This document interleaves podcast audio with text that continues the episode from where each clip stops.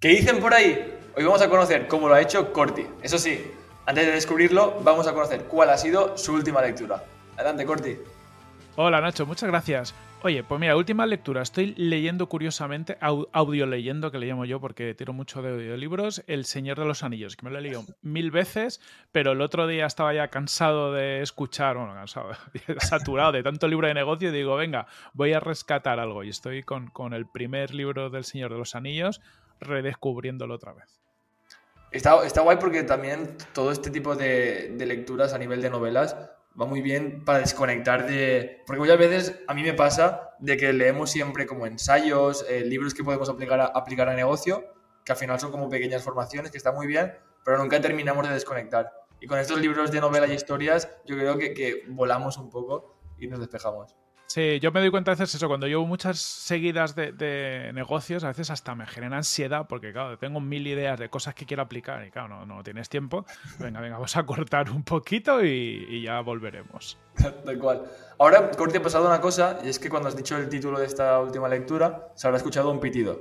Y esto es porque en Así lo hacen, además de traer a un loco cada domingo, de lunes a viernes también enviamos una cápsula de conocimiento. Y la primera siempre es el título de tu última lectura. Así que si quieren descubrirla, se podrán apuntar en asilohacen.com. Ahora sí, Corti, ¿cómo estamos? Pues muy bien, muy bien. Aquí con ganas de hablar contigo. O sea, que vengo a tope. ¿Tú qué tal? Yo súper bien y tenía muchas ganas de, esta charla, porque la verdad que, que, llevo siguiéndote bastante y eres, esto no sé si te lo habrán dicho alguna vez, pero eres la voz que tengo de fondo cuando entreno. Ah, qué guay. Mira, eh, alguna vez me lo han dicho, digo, hace más, más deporte la gente que me escucha que yo, o sea, que me tengo que aplicar. Tal cual. Vale, pues antes de empezar a conocer tu historia y sobre todo cómo lo has hecho, imagínate que vamos caminando un día tuyo por la playa, ¿vale? Y, nos para una persona y justo a ti te pregunta eh, a qué te dedicas, qué haces. ¿Cómo le explicaría a esta persona de, calle o de playa eh, a qué te dedicas? Una pregunta muy mucho más complicada de lo que pudiera parecer. Yo cuando, me preguntan así, y por ejemplo, que esto se lo explica a mi madre, ¿no? Cuando me pregunta qué hago, pues todavía lo sigue sin tener muy claro. Le digo que yo me dedico a ayudar a crecer los negocios en canales digitales eh, sobre todo modificando la, web y haciendo pruebas hasta que encontramos la mejor forma de que funcione. Y más o menos la gente se queda. Mm, luego fantasean cuando te explican cómo lo ven ellos, pues es bastante más distinto de cómo lo hacemos, pero es una forma de tangibilizarlo, pero es un poco raro esto del growth que hacemos nosotros. Me, mola mucho la explicación porque yo creo que es muy visual y se entiende muy fácil, pero ahora conforme vayamos conociendo tu historia y el cómo lo has hecho, veremos que eres bastantes más cosas que eso. Así que si te parece, abrimos el libro y ¿dónde empieza esta historia? Venga, em, yo siempre, bueno, a mí me pasa una cosa, soy una persona curiosa, ¿no? Por eso acabo haciendo muchas cosas y ya desde cuando estaba estudiando y decía, oye, que, quiero ser de mayor, ¿no? Porque esa, pues planteamiento hemos pasado todos por ahí. Tenía como varios caminos muy distintos. Eh, uno era ser arquitecto, mi familia viene del mundo de, la construcción y era algo que, pues, no sé, como que había mamado y me hace, lo de construir cosas me, hace gracia. Por otro lado, era la carrera de periodismo, porque me, interesa desde siempre la comunicación de una forma bastante natural. Eh, y por otro lado, la informática. La informática era porque había tenido un ordenador desde muy jovencillo, pero di unas clases de programación, se me dio como el culo. ¿Qué ordenador era? Joder, tuve un Spectrum y luego tuve un 386 de estos, o sea, vamos, del año Catapum. Yo creo que a lo mejor tú ni habías nacido, que tú eres muy No, yo, no había nacido todavía. Pues era de estos ordenadores que con, bueno, pues que tiempo después ya se conectaba a Infobía, que era una especie de internet que había en su día y a través de ahí ya, ya accedías a otros lados. Era, era algo todo muy chungo y muy complicado. Pero había tenido ese ordenador, había unas clases de programación en el colegio de, mi madre, con chicos más mayores, y yo no me enteraba de nada. Pero me quedé ahí como diciendo, yo algún día tengo que, aprender a hacer, aprender a hacer esto. Curiosidades del destino, empecé, me cogí programación, un poco como reto. Eso es un, poco una clave de cómo me gusta enfrentarme a las cosas a mí. Al final es como lo que no se me da bien o lo que me da miedo, tal, pues me, choco de lleno, tanto lo personal como lo profesional. Y, bueno, sufre, pero, pero tiras para adelante. Y estudié ingeniería informática y ahí me descubrí que desde la informática, ¿no? Programando puedes hacer muchas cosas. De hecho, bueno, eh, en mis etapas posteriores, pues he aplicado informática a astrofísica, he aplicado informática a biomedicina y a negocios digitales, ¿no? Y, la verdad que la informática, el programar, ¿no? El desarrollar cosas te da, te da esa faceta. estudié ingeniería informática. Oye, ya cuando llego al mundo laboral, eh, esto llegué, acabé la carrera más o menos 2003, había explotado la burbuja las .com, una cosa que hubo hace muchos años, ¿no? que las empresas tecnológicas crecieron un montón antes de tener modelos de negocio hubo una inflación en bolsa, de repente hubo un crash y, cayeron, se desplomaron todas las acciones, y en el panorama tecnológico, que, estaba muy lejos de ser lo que es ahora, pues había muy poco trabajo. Y entonces ahí emprendí. Yo emprendí tú, como, como estás comentando que ya tienes curiosidad por todo el tema de la informática, construir y el mundo digital, ¿tú llegaste a, a caer en las.com? Porque yo lo veo mucho que conforme vamos viendo ahora el tema de las cripto, el tema, lo vemos como que es algo muy actual, pero siempre dicen que son ciclos y que ha pasado en otros, en otros temas, como puede ser la inmobiliaria o las.com. ¿Tú cómo lo viviste eso? Por entender un poco si, si, si, es realmente ese ciclo de que cada X años hay una tendencia que sube, se rompe. Mm. A ver, siempre pasa. Yo, yo lo de la burbujalas.com me pilló o sea, un poco de soslayo en el sentido de que yo todavía no había entrado en el mundo laboral en serio, porque había, había hecho algunas prácticas, alguna cosa, pero, pero cuando fue el crash ahí por el, por el 2000, em, yo todavía estaba estudiando. Em, pero bueno, yo, yo, diferencio como distintos tipos de ciclos. Siempre hay algún tipo de ciclo, ¿no? De alguna tecnología que coge como unas expectativas muy, muy altas y no se cumplen y bajan. Esto, eh, si alguien tiene curiosidad, hay una cosa que se llama el hype cycle de, Garner, es el ciclo del hype de Garner, que, que pinta una curva de cómo las tecnologías crecen sus expectativas mogollón y todas en algún momento van para abajo porque es, es como, como se crean tantas expectativas y no se pueden cumplir, evidentemente la tecnología pierde interés, pero luego poquito a poco vuelven a ir creciendo hasta llegar realmente a su sitio normal. ¿vale? Esto en, con las .com ha pasado, es decir, hubo muchas expectativas, bajó y luego con el tiempo que ha pasado, pues Internet ya poquito a poco y ha llegado a superar esas expectativas, pero claro, en lugar de en dos años, tres años, pues en, 20 años, que es lo que necesita. Yo creo que lo mismo pasa en la mayoría de las tecnologías. En, en muchas de ellas, cuando hay esa recuperación, lo que pasa es que el crecimiento es muy pequeño. Es decir, no, pues bueno, te, das eh, cuenta que a lo mejor las expectativas que se habían generado eran muy grandes. Con las .com lo que pasó es que haceros a la idea, en el año 2000 no hacía dinero en Internet nadie. Me refiero a publicidad y poco más. Em, en, los últimos cinco años, por ejemplo, sí que hemos vivido, eh, yo alguna vez he hablado de esto, ¿no? El, la Internet de pago, ¿no? Es decir, los últimos cinco años a lo mejor sí que ha habido un cambio trascendental en el sentido que los proyectos de Internet se han empezado a monetizar. Lo ves, por ejemplo, con lo de OpenAI, ¿no? Es decir, que lanzas ChatGPT y, y lanzas un producto con modelo de pago muy rápido eh, y hay mucha gente pagando y no nos parece raro. Esto en, el año 2000 no se lo hubiera ocurrido a nadie, no hubiera, no hubiera funcionado. ¿no? claro, también al final es que, que, ya está como lo que se habla siempre de esa audiencia, remontamos a, a, coger millones y millones de personas, pero claro, en ese momento no había nada en Internet, ahora en Internet estamos todos y más entonces sí que es lo que... Vamos a filtrar un poco el contenido, vamos a ver lo, que realmente es de calidad o lo que no. Y la, barrera ya, la siguiente era la de pago. Entonces, tiene que venir así. pero, no, perdona que te haya acordado, pero es que tenía curiosidad por saber un poco, porque lo veo mucho el tema de, pues en inmobiliaria, porque cuando estamos incluso en la carrera o cuando terminamos, es mucho como, vale, voy a invertir en algo a futuro. Eh, ahora que, que, es estilo o que, es moda, pues comprarme un piso, pues vamos a comprarnos un piso. O las criptos, vamos a... Entiendo que en ese momento fue, pues voy a comprarme corti.com o voy a comprarme casasvalencia.com por sí. Sí, eh, hubo dominios muchos, ya te digo, porque sí, sí que compramos dominios. Eh, con esto que dice, yo creo que con las inversiones, eh, porque es un tema que, mm, también le da muchas vueltas, ¿no? Al final hemos palmado mucha pasta con, muchas cosas. Pero hay un tema de, diversificación, ¿no? Por si alguien nos está escuchando, oye, importante cuando tengas tres durillos y quieras invertir, diversificar un poco, porque al final no tenemos ni idea de lo que va a funcionar. Es decir, lo, que ha sido, por ejemplo, más seguro con crecimiento en los últimos años, que ha sido pues, los mercados bursátiles, ¿no? Pues el Nasdaq, empresas tecnológicas y demás, nadie quita cara con la IA, por decir algo, o con cualquier otra cosa, todo eso se vaya a la mierda porque todos los mercados se inflan y se desinflan hasta ahora él parece que el único que va aguantando es el inmobiliario, por, pero claro, va, a llegar algún día que, algo pasará, ¿no? Entonces, yo, mi, por ejemplo, me enfoco ahí y también por aprendizajes de, en esa época lo poco que tenía, a lo mejor sí que tenía una Asterra, que se fue a tomar por saco. Eh, previo a eso ya había invertido en Telefónica, que en su día Telefónica era un valor que, creció muchísimo, ¿no? Y ahí sí que hice, algo de dinero, pero el tiempo te das cuenta de decir, oye, diversificar. siempre hay que tener algo, a mí me gusta meter algo de dinero en cripto, son cosas más nuevas, porque es donde puede venir un crecimiento y por estar al día y tal, pero bueno, no puedes meter todos los huevos en una cesta porque entonces lo que haces es jugar a la ruleta. Tal cual, tal cual. Vale, seguimos con tu historia. pues cuando, cuando acabo la carrera me meto en el mercado laboral. Eh, que es lo, que te decía, claro, había explotado la burbuja los.com, entonces las expectativas que yo tenía, compañeros que iban unos añitos antes que yo en informática, salían en su momento pues cobrando una pasta. ¿Qué pasa? Tú acá la carrera dices, ¡buah! Soy el rey del mambo, voy a acabar, me voy a cobrar un pastizal y me voy a tocar los huevos. Y cuando salí al mercado, pues eso no era así. Eh, he salido en un mercado donde, un momento donde incluso teniendo un buen currículum, pues fue un buen estudiante, eh, se me daba bien y tal, pero claro, no, había curros interesantes bien, bien pagados en, ese momento. Y ahí emprendí. O sea, mi primer emprendimiento fue una consultora de inteligencia, bueno, minería de datos de aquella y, desarrollo web. O sea, fíjate tú los dos mundos. De aquella era todo el mismo saco, porque en el fondo era hacer informática.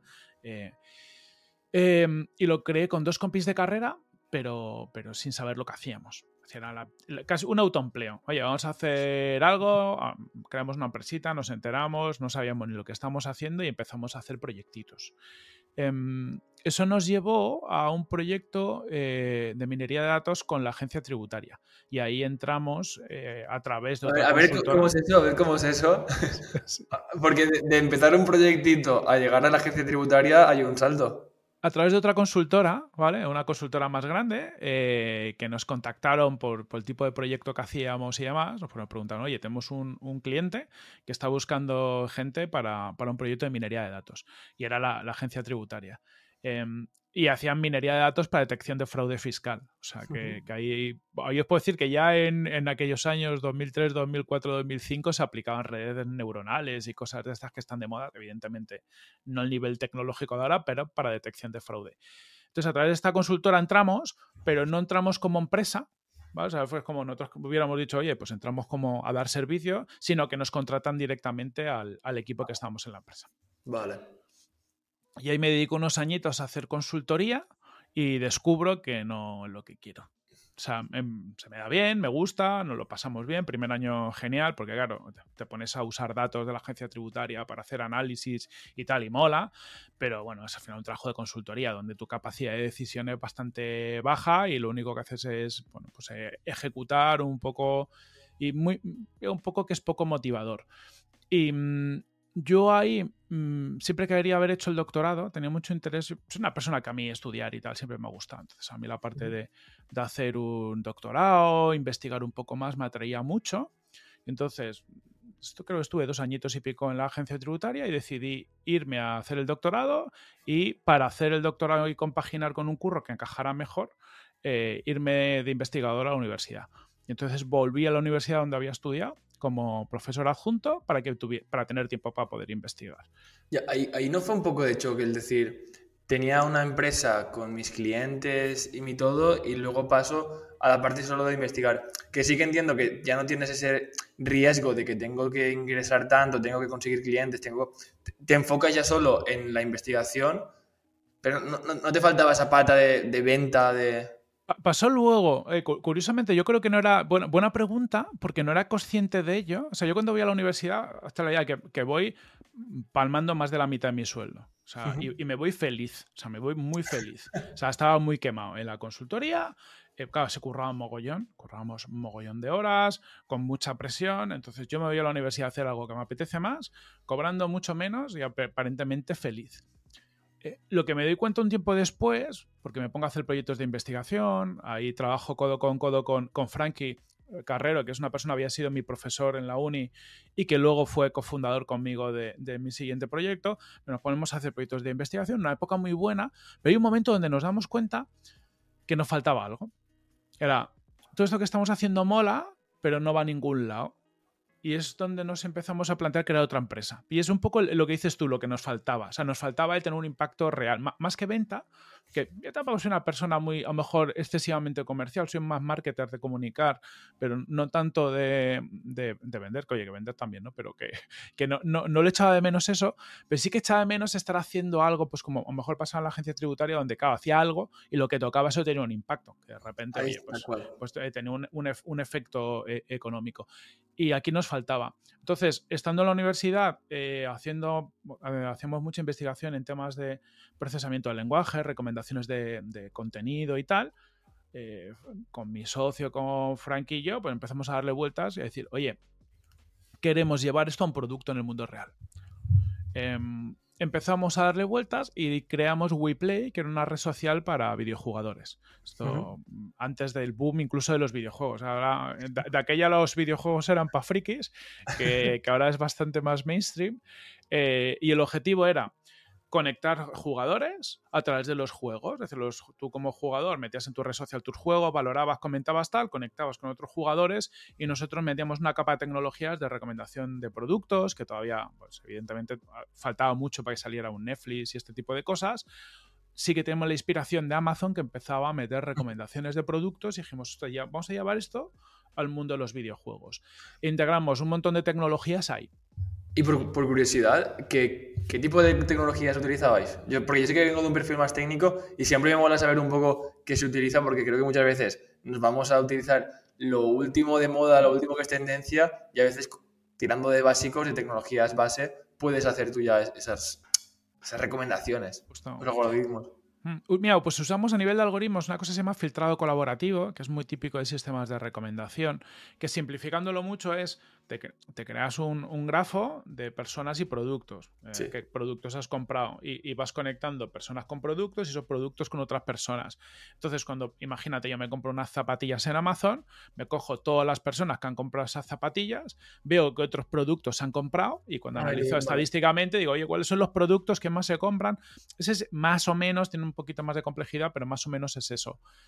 Curiosamente, además con lo que dices, eh, bueno, llego hasta ahí, pero hay una cosa muy interesante lo que dices que tiene que ver con, con cómo BrainSense, que es la, siguiente empresa que sale de, aquí, cómo, cómo lo, lo, hicimos ahí. Bueno, creamos WePlay, red social para videojugadores, no la conseguimos monetizar, es crecemos en audiencia, todo muy guay, pero no conseguimos hacer dinero. Y en el camino nos encontramos a varios e-commerce, caso de Mumumio y algunos otros que nos dicen, oye, esta tecnología que usáis es interesante para nosotros y a nosotros nos genera un impacto económico porque recomendamos productos, aumento el ticket medio y, vendo más. Y entonces nos ponemos a traspasar esa tecnología al e-commerce y creamos una marca nueva que se llama BrainSense, que es una solución de, recomendación de productos y después marketing automation. Que nos liamos a hacer una tecnología hipercompleja algoritmos de filtro colaborativo con personalización con mil capas, tal, tal, tal. Y cuando salimos al mercado, claro, salimos al mercado 2000, empezamos 2008 con la red social, 2009 empezamos a, desarrollar Brainsys, 2010. Cuando salimos al mercado, la peña nos miraba muy loca, diciendo, esto está guay, pero es que yo no quiero que el sistema recomiende lo que le dé la gana. Yo quiero recomendar yo lo que yo quiero recomendar.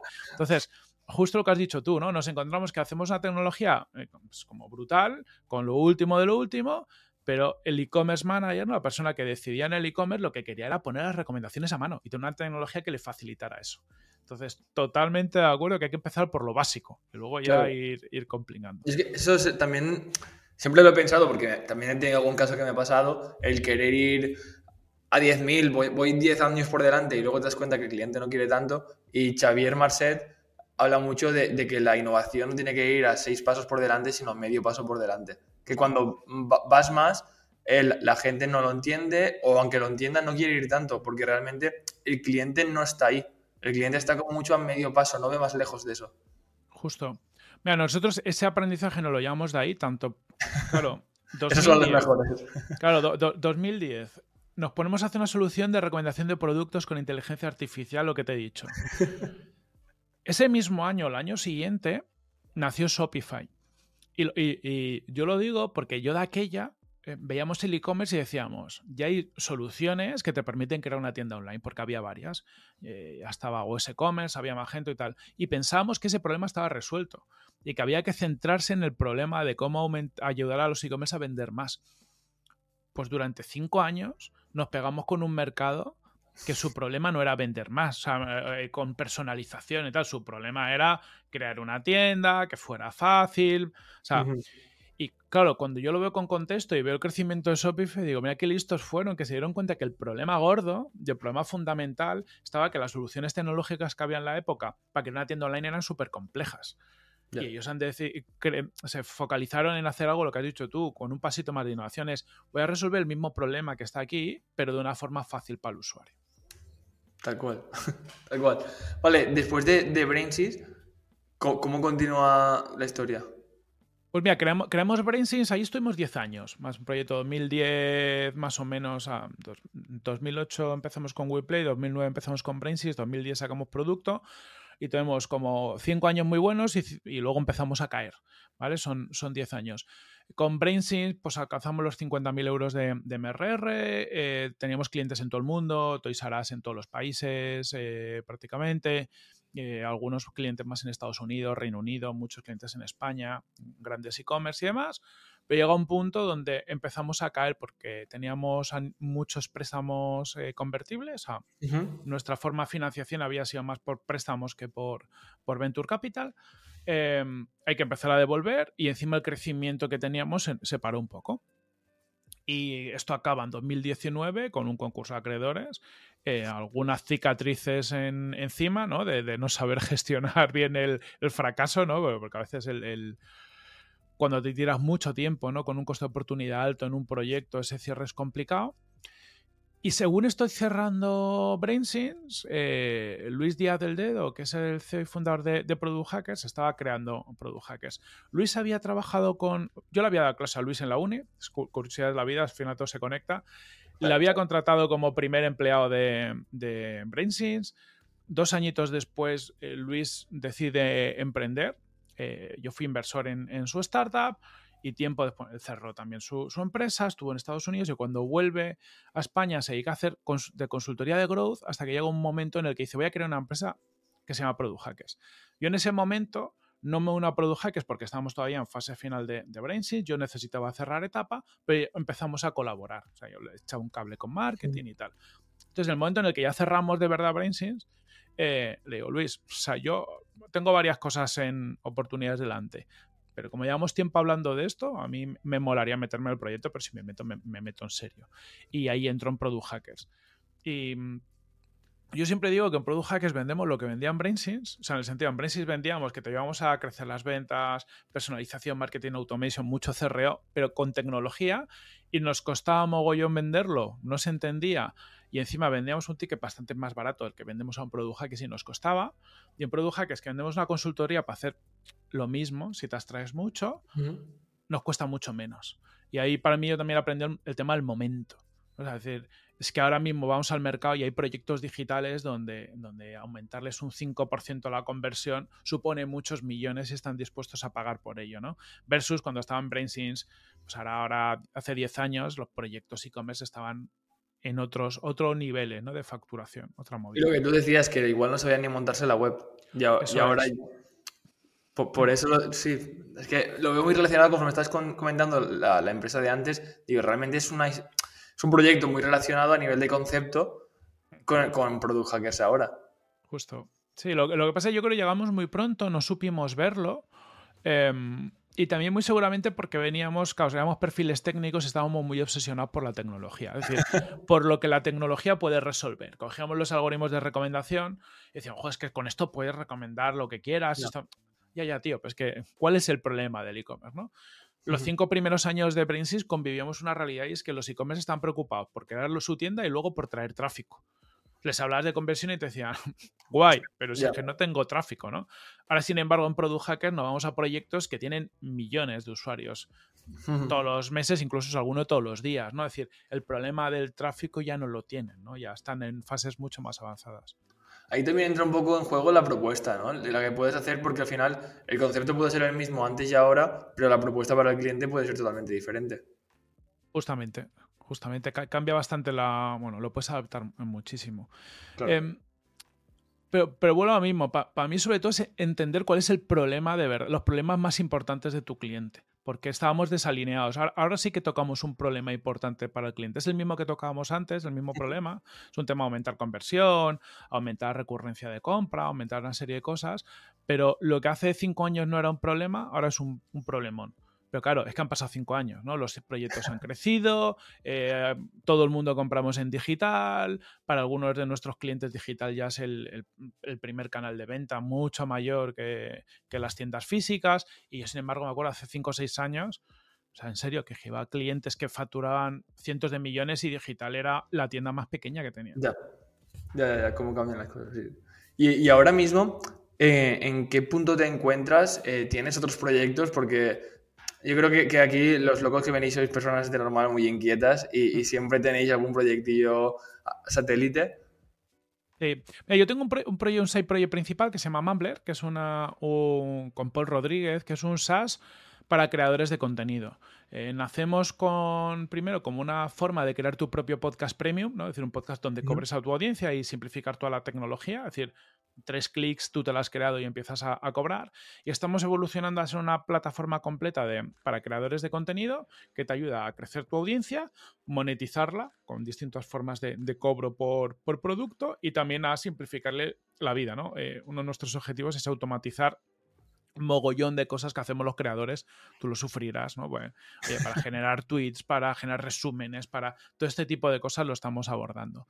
Y me consume un, tiempo interesante y, bueno, lo que dices tú, al final los, los que tenemos un perfil como el mío nos gusta crear y nos mantiene vivo, ¿no? Esta chispa de estar creando algo desde, desde la base mola. Tal cual, yo, yo lo veo como algo positivo y negativo, porque muchas veces es el decir, porque estoy seguro que también te habrás leído como yo miles de libros, bueno, miles no, pero muchos libros de, de foco, de Céntrate One Thing, no sé qué, que sí, que está el concepto siempre muy bien, pero luego cuando pasan dos días y no has hecho nada y tu cabeza va a full y te se ocurren tres ideas y sabes que las puedes implementar y demás, cuesta controlar todo esto. Sí, es complicado. Fíjate, para mí el foco es muy importante y, creo que hay que hacerlo, pero la dispersión también, en el sentido que, por ejemplo, a mí personalmente el mundo o, recibo muchas oportunidades por estar metido en mil lados. Y cuando digo oportunidades, eh, te digo que incluso tenemos clientes que han sido clientes de Product Hackers gracias a que yo estoy metido en el mundo de creación de contenido, ¿no? Entonces, eh, sí, que es importante, yo creo, rodearte de socios en la empresa con, roles claros y si tú tienes un rol conector, o sea, mi, rol es un rol mucho de eh, dar a conocer, visibilidad, generar contenido, hacer relaciones, conocer mogollón de gente y ahí aporto mucho. Entonces, claro, necesita luego gente a lo mejor que sea más operativa y que esté más en el día a día. Esto lo veo mucho en Mumbler, ¿no? Yo, pues, por suerte tengo a Paul, que es el, CEO de Mumbler, que, ejecuta, que está full focus con, el proyecto y demás. Y yo ahí lo que hago es un, pues un trabajo más de aportar pues a nivel de estrategia de contactos, de visión, de meterme un rato, pero evidentemente no puedo meterme a full. Sí que los proyectos necesitan alguien que ponga bastante foco, pero muchas veces lo que tú puedes aportar, si eres un poco realista con, uno, contigo mismo, yo hace mucho que ya dije, mira, yo en tecnología no soy el mejor desarrollador del mundo. Y ya de hecho hace tiempo que no me dejan tocar eh, código, ¿no? ¿Qué, puedo aportar? Eso sí, pues que tengo un perfil que sabe tecnología, que sabe marketing, que sabe negocio, que conecto las piezas, hablo, en Mumbler hablo con el equipo técnico y me cuentan y les entiendo, porque claro, Mm, Paul les entiende menos y, le traduzco a Paul y tomamos las decisiones a nivel de negocio y lo traslado. Pero luego me quito. Digo, yo aquí, eso me refiero, yo, yo no puedo aportar mucho más por ahí. Yo, yo sí que a veces cuando empiezo a trabajar con, con, clientes más grandes que ya tienen departamentos, muchas veces digo, yo lo que soy es un bilingüe. Y no estoy hablando de inglés o español o catalán. Estoy hablando de que puedo hablar con el de marketing, con el de tecnología, con la persona de negocio. Y al final creo que esas piezas cada vez van a ser más claves porque no, no, no, sé, no sé por qué, pero no lo veo en las empresas. Se centran mucho en tener el especialista de esto, el especialista de esto y del otro, pero no hay de normal una persona que conecte todos estos departamentos. Justo, para, mí es un rol clave porque además la tecnología, tú sabes, es un habilitador del negocio. O sea, la, forma guay de, usar la tecnología es habilitando el negocio. Y para eso tienes que entender el, negocio y las necesidades. Y decir, ah, mira, de este problema que tú me estás hablando de, de negocio, hay esta cosa de tecnología que podemos hacer. Y además, yo creo que vivimos en, un momento en el tiempo con esto de la IA, yo estoy muy flipado, pues como todos ahora con esto, donde yo creo que el humano cada vez tiene que ser más generalista. Porque al final dices, joder, si ahora yo tengo IAs que son capaces de hacer código, que son capaces de crear contenido, que son capaces de hacer mil cosas, joder, tú como humano que puedes hacerse un orquestador de IAs, en cierta manera, ¿no? es decir, oye, puedo tener superpoderes porque tengo algo que es capaz de ejecutar por mí. Entonces, cuanto más transversal seas y más conectes puntos y digas, ah, esto que hago aquí lo puedo llevar aquí, pum, pum, pum, más valor puedes sacar. Y yo creo que es el, futuro del humano, ¿no? Ser extremadamente generalista. Tal cual, de hecho, yo creo que ya es una cosa que, estamos haciendo. Al final, si entendemos que, una IA son los conocimientos que tienen mucha gente, cuando, cuando hablamos con mucha gente y los relacionamos entre ellos, ahora es tenerlo todo resumido, todo junto en una herramienta. Por eso que al final el rol este de generalista o que une diferentes eh, departamentos sigue siendo el mismo. Eso es, totalmente de acuerdo. O sea, para allá vamos. Entonces, el que, sea demasiado especialista, oye, bien, porque hacen falta, pero cuanto más te abras un poquito, pues mejor. Una, cosa, ¿ha sido un chiste lo de para allá vamos? Ah, no, no, no. Pa allá vamos. Ah, vale. ha sido expresión pura y es buena, es buena. Vale, pues yo creo que ya conocemos tu, tu historia y sobre todo el cómo lo has hecho. Así que vamos a pasar con cinco áreas que para mí son muy importantes y que me encantaría saber cómo las gestionas o entiendes tú. La primera es el cuerpo, ¿vale? Para mí el cuerpo es el único vehículo que tenemos para movernos de un sitio a otro. No vale ni coche, ni bici, no. Si no estamos bien nosotros, poco vamos a poder hacer, poder hacer. Y yo creo que por suerte o desgracia, tú y yo somos personas que pasamos bastante tiempo sentados. Mm. Entonces, ¿tú cómo entiendes el cuerpo? ¿Cómo haces con este? Claro, para mí es un, reto continuo y le pongo mucho cariño porque me pasan dos cosas. Yo soy un tío grande, eh, con tendencia a engordar, engordo y adelgazo porque me gusta mucho comer y encima soy una persona que suele tener ansiedad. Es decir, yo convivo con, de una forma muy natural, ¿sabes? Pero la pago comiendo. Entonces, eh, siempre intento tener cuidado con esto. Eh, ¿Qué hago? yo intento todos los días moverme mogollón, al menos andar.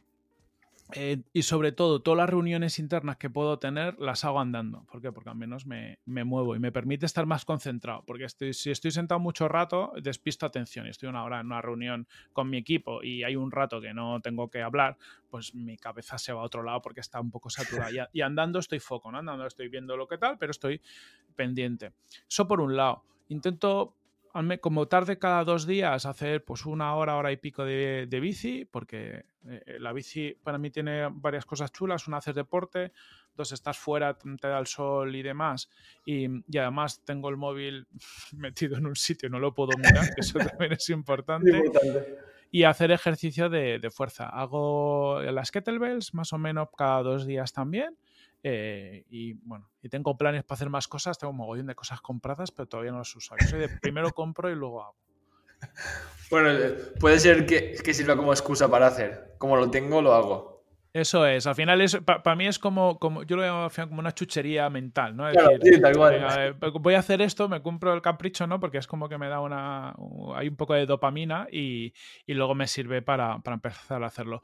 Pero sí, estoy muy de acuerdo contigo en, en, que al final el cuerpo es un habilitador de, de la mente y muchas muchas veces yo lo noto cuando no he trabajado el cuerpo, es decir, cuando paso unos días que tengo mucha reunión y no he podido salir o lo que sea, eh, pues estoy más desanimado, lo veo más negro, tomo peores decisiones.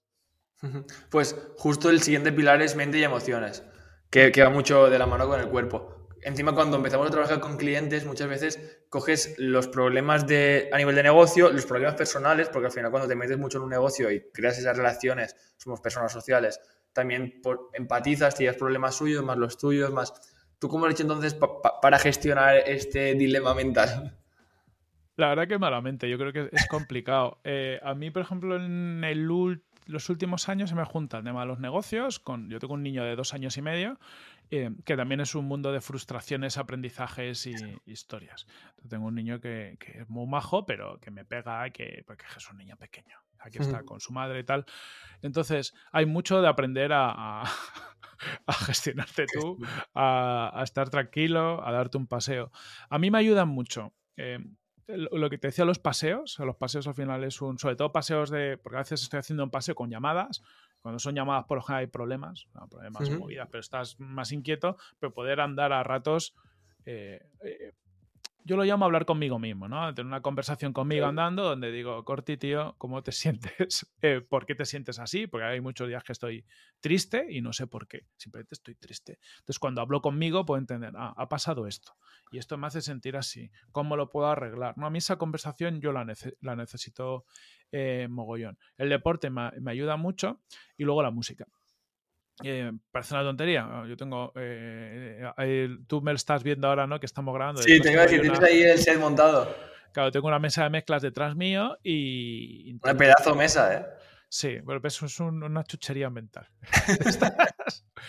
eh, y a mí estar pinchando una hora, dos horas, escuchar música. O sea, de hecho, cuando estoy jorobado un día me pongo música, me pongo Spotify, cosas que me molan y digo, ostras, ¿por qué no escucho más música? ¿no? Porque, porque me, me ayuda a entrar en, en Flow.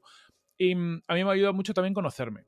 Es decir, pues, una, cada uno se conoce, yo soy una persona tendente a ver el lado negativo. No negativo, o sea, soy o sea, optimista en creer que las cosas se pueden hacer, pero sí que es verdad que me centro en, los posibles problemas y, y, cómo quitarlos de en medio, ¿no? Mi forma de enfrentarte eso te hace estar continuamente trabajando con problemas. Y eso te hace, pues a veces, agobiarte, fustigarte y, verlo todo más oscuro de lo que es. Entonces, yo tengo que tener muchas conversaciones conmigo de, venga, tío, it easy. No te, no te rayes, no te rayes, porque si no tiendo a quemarme. Entonces, ¿eres capaz de salir a dar una vuelta sin ponerte música y ningún podcast? Cuando, salgo, por lo general me pongo música o podcast de background. Yo, por ejemplo, escucho mucho Coffee Break, que es un podcast de ciencia. Sí. Eh, porque es una tertulia que hablan de cosas que me interesan, a veces la escucho y a veces se me queda como fondo. De si estoy andando, los voy escuchando, al menos en los negocios, está hablando que si es que hay una teoría astrofísica que los agujeros negros, tal, no sé qué es. porque me interesa el tema, pero, pero no me interesa a nivel me tengo que meter a la conversación, me interesa a nivel casi de, de, me lleva a otro lado y a partir de ahí fluyo. Entonces, siempre voy un poquito así. Entonces, cuando hablas contigo mismo es siempre con algo de fondo. Sí, sí, sí. Vale. Curiosamente, si estoy solo conmigo mismo, me doy miedo. Claro, es que iba ahí, porque hablando también con otros locos me comentaban que para ellos es muy importante ser capaces de salir a dar una vuelta y no ponerse música y podcast. Que esto para igual para gente que lo escuche es una locura decir, si es lo más normal del mundo, pero yo también lo entiendo. Yo cuando salgo, pero más a nivel productivo, es decir, eh, voy a escucharme un podcast porque así aprendo o así quito el check de este podcast o lo que sea, o a veces también porque lo que tú dices, el tener la conversación mental contigo mismo, de no estar pendiente de nada y decir, ostras, eh, ¿qué estoy haciendo? Dar un repaso un poco al día a día, al, rumbo que estás llevando, a cómo estás tú mismo, y a veces eso da un poco de miedo. Sí. A, a mí ya te digo, me, me ayuda a tener algo de fondo, porque si estoy mucho tiempo sin algo de fondo, tiendo a tener conversaciones todavía más trascendentes. Entonces, a veces la busco, pero muchas veces lo que quiero es una capa intermedia de conversación conmigo, porque a veces también te puedes meter en, bueno, en pensamientos a lo mejor más oscuros. vale. Luego pasamos con el tercer pilar, que es tiempo y productividad, que no es lo mismo que estar ocupado. Yo, por ejemplo, soy una persona muy sistemática, tengo mi coda, tengo mi calendar, son mi, mi templo. ¿Tú cómo haces para organizar tu tiempo? Otro temazo porque me gustaría hacerlo de otra forma eh, y lo hacía antes de otra forma porque antes organizaba el tiempo de una forma más controlada, pero según esta es una compañía que vas creciendo es, es, complicado porque muchas veces no dispones tú de tu propio tiempo. Entonces, para mí claves que, que, me funcionan teniendo en cuenta que al final somos un equipo de 60 personas, que tenemos mucho cliente y, y que, pues, que no puedo decirme bloqueo seis horas para mí. Eh, en este contexto, a mí me sirve tener mi calendario bloqueado, es decir, nadie de mi compañía, salvo mis socios, pueden ver mi, calendario y no es por otra razón por la que en, en, Produja, que es una tendencia calendarios abiertos y la gente te pone reuniones, y eso me pasaba, pero claro, se me, se me colaban todos los días eh, con reuniones, con espacios random entre reuniones y no podía hacer nada, ¿no? Entonces, para mí es una forma de controlar mi calendario un poco, es bloqueo y entonces si quieres una reunión conmigo, hay una serie de espacios que tengo en un Calendly para que, los tengo bloqueados para cualquier persona del equipo en cualquier momento pueda hablar conmigo y si no, una negociación para al menos intentar eh, tener huecos todas las semanas para hacer cosas. Em, sí que tengo el miércoles eh, reservado, en teoría, que luego no siempre se cumple, pero tengo en bloqueado para, para, no tener reuniones, para tener un día sin reuniones. A veces se me cuela algo, pero al menos sí que me quedan espacios libres para poder avanzar en, cosas importantes. Y luego soy muy controlador del calendario, en el sentido que yo el domingo reviso toda la semana, intento quitarme cosas, es decir, veo la semana y digo, ostras, esta semana no, solo tengo llamada hasta el veo si hay algo que puedo no estar, que lo puedo derivar, que lo puedo aplazar, o sea, sobre todo cosas internas, ¿no? Que, que puedo hacer para liberarme espacio y día a día hago lo mismo, reviso y, y voy, voy viendo me suelo quitar poco, pero también es, para mí es una recomendación, ¿no? Cuando tienen muchas cosas, mirar, coger contexto. a lo mejor hay cosas que has dicho que sí hace un mes o dos meses, a mí me pasa, y cuando llega el día o la semana dices, tío, si es que no tengo un hueco para hacer lo importante, entonces voy a ver si, me puedo descargar. Em, y luego, a nivel de... Una vez que tengo esos huecos, por ejemplo el miércoles, lo que sí tengo es una lista de prioridades montada de lo que quiero hacer. Entonces, cuando, cuando llego ahí, me pongo con, lo primero en mi lista de prioridades. Pero eh, esa, lista de prioridades la tienes como algo em, fijo. De yo tengo esta lista siempre. Vale. En, papel y eh, va variando, pero me la hago en papel para cuando hago un cambio me cuesta hacerlo. O sea, es. claro, por eso. Como mi método ahí. Como anclaje, ¿no? Utilizarlo como método de anclaje de esto es así, esto es lo prioritario, de aquí no puede pasar. Eso es. Eso es, y que, si hay un cambio te cueste, porque si no, vas metiendo cosas muy fácilmente. Yo he probado de todo, yo notebooks, mil formas de meterlo y todo lo que es digital me pasan dos cosas. Una, que lo cambio demasiado fácilmente eh, y dos, que no sé por qué tengo una inercia a salirme de ahí. ¿Sabes? Como en cualquier momento meto una cosa en otro lado y me escapo. Y con papel, si lo tengo siempre delante, lo tengo aquí en mi escritorio, entonces cuando tengo una idea en otro lado, llego al escritorio, pues me enfrento a mi realidad, que estas son mis prioridades y ya veo dónde encaja. A mí justo me pasaba eso porque me, puse de salir por la mañana y por la tarde a caminar y me lo apunté como dos, dos reminders en el calendar. Pero claro, empecé a no hacerle caso. Entonces siempre lo veía, siempre estaba y siempre me frustraba. Y dije, vale, si no voy a hacerlo, ¿por qué lo tengo que tener apuntado? Ah. Y al final me lo quité y ahora que no lo tengo apuntado, lo hago. son cosas de que, bueno, la mente y cada uno. Pasamos con el siguiente pilar, que son el tema de las relaciones. Cuando empezamos proyectos, pues al final, estábamos hablando de tiempo, es complicado priorizar. Priorizo en el proyecto, priorizo en formación, priorizo en mi gente. Entonces yo creo que, que cuesta y a mí, por ejemplo, ahora que estoy empezando estos años, muchas veces priorizo en el proyecto y no en pasar tiempo con amigos o familia. ¿Tú cómo has ido haciendo a lo largo del, tiempo? Vale, a, mí contesto, y es claro que es particular, yo soy una persona em, introvertida. Es decir, me tienen cojones, me lo dice la gente. ¿Cómo sos introvertido? Estás todo el día hablando. digo, sí, soy, curiosamente soy introvertido. Me gusta hablar, me gusta hacer cosas, pero yo necesito mucho tiempo para mí mismo. Entonces, soy relativamente poco social, fuera de, temas de, de curro. Y tan relativamente. Claro.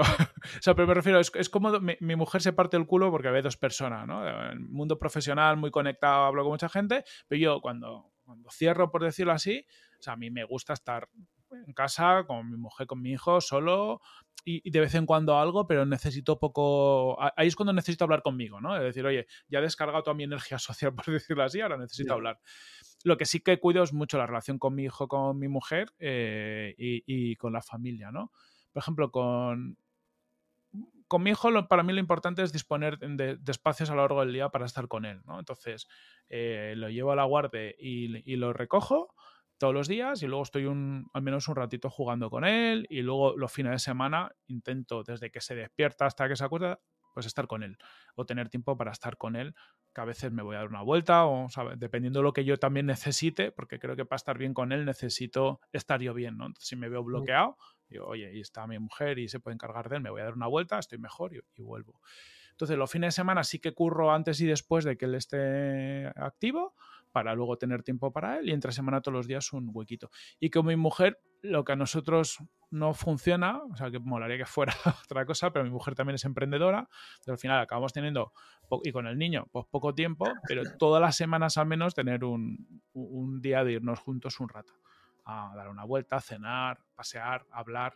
Sí que es verdad que por las mañanas dejamos al, niño juntos, entonces luego al menos tenemos un ratito para, para charlar, también curramos los dos desde casa, por lo tanto hay bastantes espacios que no, o sea, nos vemos todos los días bastantes veces, pero sí que hay en falta ese momento ¿no? de estar unas horas eh, charlando tranquilos, es lo que buscamos. Pero bueno, complicado. Con, emprendiendo y con niño se hace todo un poquito más justito.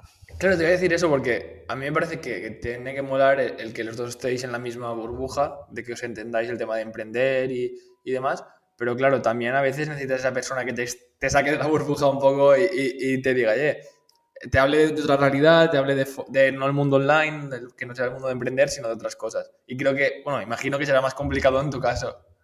Sí, no, lo, o sea, lo, bueno es que mi mujer quizás no es tan friki del emprendimiento como yo. Es decir, e, ella montó un estudio de, foto, es como más em, una emprendedora casi ocasional, en el sentido que empezó sin, sin, tal. Es ver, y esto ha sido así como los últimos nueve años. Ella montó su estudio, la ha crecido, pero ha sido como algo poco a poco no tan planeado. Y yo cuando hablaba de startups y todo el rollo, decía, chaval, o sea, yo, yo, no tengo mucho interés. Entonces ella habla mucho de otras cosas, ¿no? Tiene es verdad que, en el último año ya vendió la compañía, entonces hemos hablado un mogollón de, negocios, porque claro, empezaba a haber otra, otra serie de discusiones y ahora se está metiendo un mogollón en tema de inteligencia artificial generativa. ahora, ahora sí que en casa, por ejemplo, es complicado salirse de esa burbuja. En la tele está el YouTube con algún vídeo y tal, entonces está empezando a converger. Vale. la IA está entrando saco.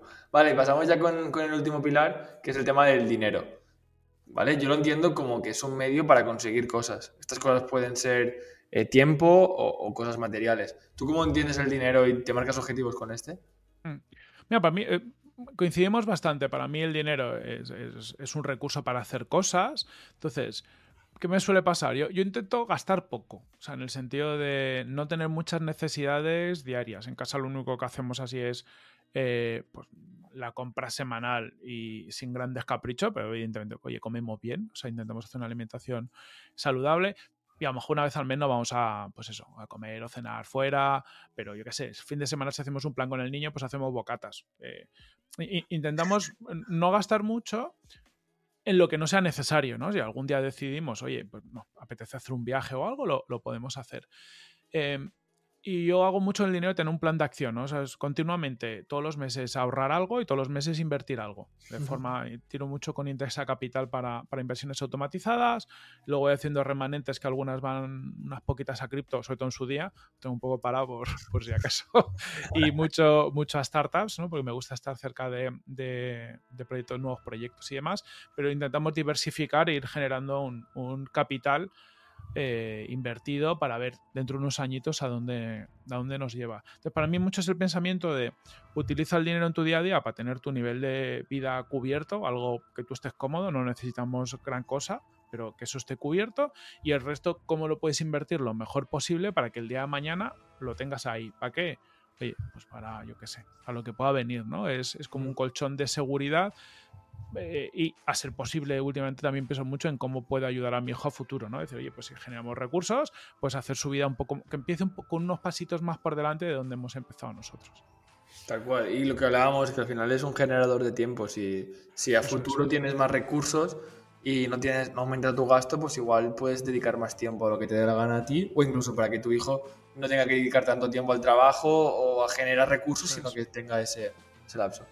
Vale, pues ya conociendo tu historia y el cómo lo has hecho y conociendo también cómo entiendes estos cinco pilares, la última pregunta que nos queda es conocer la historia de quién te gustaría conocer para ver si lo podemos traer al, podcast. Mira, pues em, yo te hablo antes de, mi socio, de, de, Frankie Carrero. Creo que tiene una historia muy chula y he aprendido un mogollón de él. Es una persona a la que admiras como mi, mi hermano mayor. Eh, además de compartir parte de la historia conmigo, ahora lleva toda la parte de data en, en BAS, que es una gran consultora, son miles de personas, súper metido en inteligencia artificial. Eh, y es una persona súper, súper, súper interesante para conocer. Vale, pues intentaré ponerme en contacto con él y a ver si se anima y viene por aquí. Eh, lo último, ¿por dónde pueden seguir un poco tus locuras? Yo, uso Twitter y LinkedIn, José Carlos Cortizo, me busquéis en los dos lados y, me encontráis. Y luego, dentro de todo lo que tengo, tengo una newsletter un poquito más personal que es sobrecrecer.com, que donde cuento mis movidas, pensamientos sobre crecimiento, algunos bastante cercanos a cosas de las que hemos hablado aquí.